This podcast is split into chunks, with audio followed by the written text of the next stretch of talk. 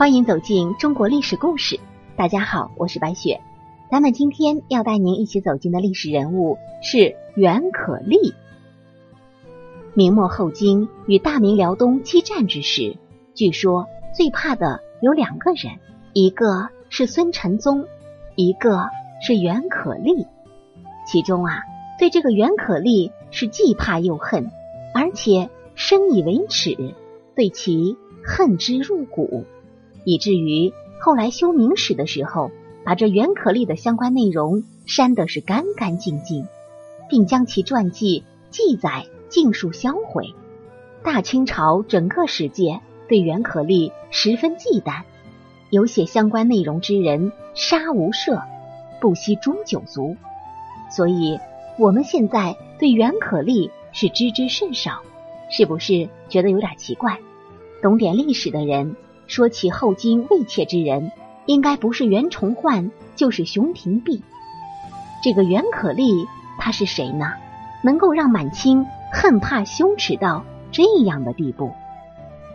这呀，咱们得说起明万历年间，北京的景德门遭雷击。这个景德门是进历代皇帝庙第一道大门后的一座大门，是专供皇帝出入的。遭雷击，当然是大不祥。当时的皇帝宠信后宫，弄权误国，朝纲废弛，时谏言诸臣兵斥殆尽，无敢救者，攻读抗书辩论。这段话的意思是说呀，在当时，只要是直言上书的大臣们，都被赶跑，遭到呵斥，已经没有人敢说话了，唯独一个人敢上书辩论，矛头。直指皇帝，这个人就是袁可立，他为此被皇帝赶回家种地了，这一种就是二十六年，朝中大臣为其鸣冤者十数年不绝，此事史称镇门之冤。袁可立字礼清，号节环，河南居县人，明万历进士，官至兵部尚书、光禄大夫、太子太保。这官也不小了。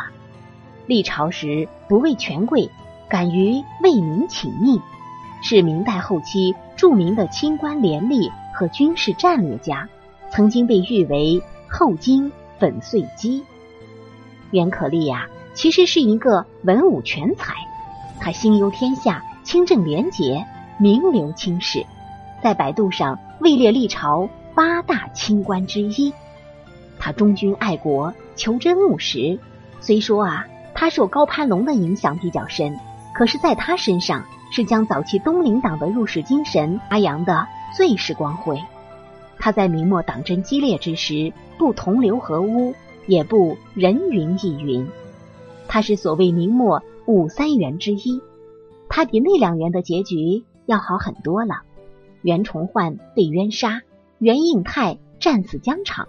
袁可立在朝廷危机四伏、眼见回天无力的情况下，选择了辞官以自保，退隐江湖，眼不见心不烦，最后还是得以善终了。在对付后金方面，他更是功勋卓著。究其要点，大致分为联络诸岛、收复旅顺、招降纳叛、挤灭后金。其中最让这满人头痛。并感到羞愧的是那招降纳叛，袁可立成功策反了努尔哈赤的女婿刘爱塔，这对后金的军心打击是空前的，一时间汉官降将瓦解殆尽。此后形势的发展，使晋辽海域形成了一道新的屏障，解除了后金对山东半岛的军事威胁，令明朝两千里海疆。重新得到巩固，袁可立这一成功招降，让金人恼羞成怒，倍感屈辱。这一直是金人一块无法愈合的历史硬伤。遗憾的是，刘爱塔没有受到袁崇焕的重用，最终战死沙场。而袁可立的苦心经营的海防计划被魏忠贤处处掣肘，最终袁可立愤而辞职。袁可立离开之后。毛文龙失去节制，其骄纵日盛，最终被袁崇焕杀死，不仅导致袁崇焕与袁可立见喜日深，也使得后金几乎无后顾之忧。袁可立在当时啊，被称为海上长城。在天启年间，广宁失守，朝野震动。京师戒严之时，天启皇帝日夜为边事所忧。这个时候又需要袁可立了。袁可立辅登三年，厉兵秣马，拓地筑城，召集安置逃难的流民，屯兵各岛之间，步步向前推进海上防御，使努尔哈赤就地蜷缩，无以西窥。特别是率登莱水师联络诸岛，收复旅顺。使辽南数百里土地重新收归于明朝，荆州和旅顺等地的收复，等于是在辽海开辟了辽东战场的新局面，使登莱、旅顺、皮岛、宽爱等地连为一线，形成了一道新的屏障，解除了后金对山东半岛的军事威胁，令明朝两千里海疆重新得以巩固，并完成了对后金的。海上军事封锁，加重了后金占领区内粮食等战略物资的紧张状态。咱们从上述战绩当中可以看出，袁可立在抵御后金的长期战争当中，探索出了一整套行之有效的战略战术，并在实践中取得了重大的胜利，使得后金在很长一段时间里不敢对大明朝有所作为，尤其是他。在靠近后金沿海一带恢复海疆，他所取得的成果无愧于“海上长城”之称号。袁可立原属军籍，也就是世代当兵出身，可是他却在万历年间考中进士，一步步走来，几起几落。作为明天启帝帝师，他忠心耿耿，历经万历、太昌、天启、崇祯四帝。为四朝元老之臣，告武士恩荣之赏，也就成了明代后期著名的清官廉吏和军事战略家、抗清名将。更为难能可贵的是，金陵陷落之后，他的儿子袁叔秉承父志，死忠死孝，不是满清，抑郁绝食数日而亡。死后六十年，才得以被居州人公祭，入了此庙。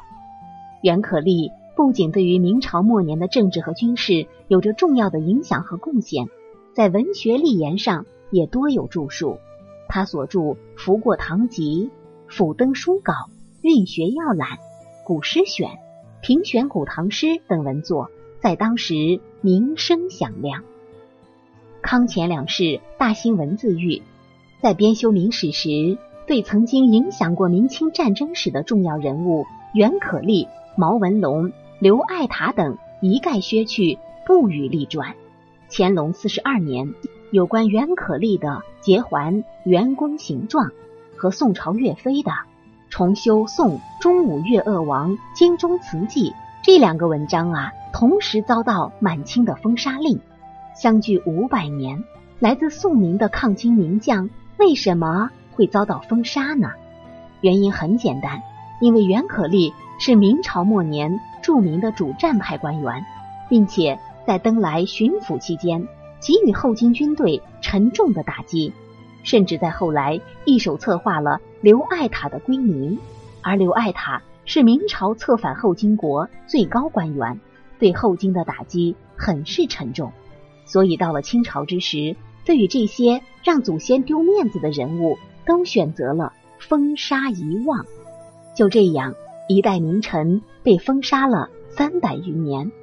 当代满族学者徐建顺教授说：“清朝摧毁了中国古代的大批书籍，其主要目的之一就是美化本朝，丑化前朝，为此不惜大改史实，以至于明清是离我们最近的这两个朝代，其历史却是最迷糊的状态。”被封杀的袁可立，我们应该记住他，因为。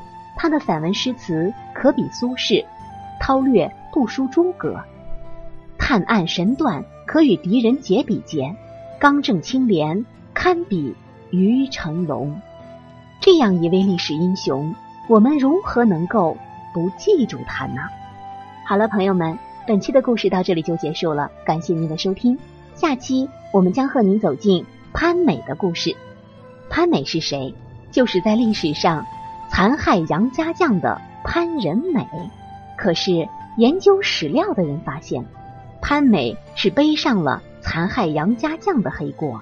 那么他的这个黑锅是如何背上的呢？我是白雪，下期再见。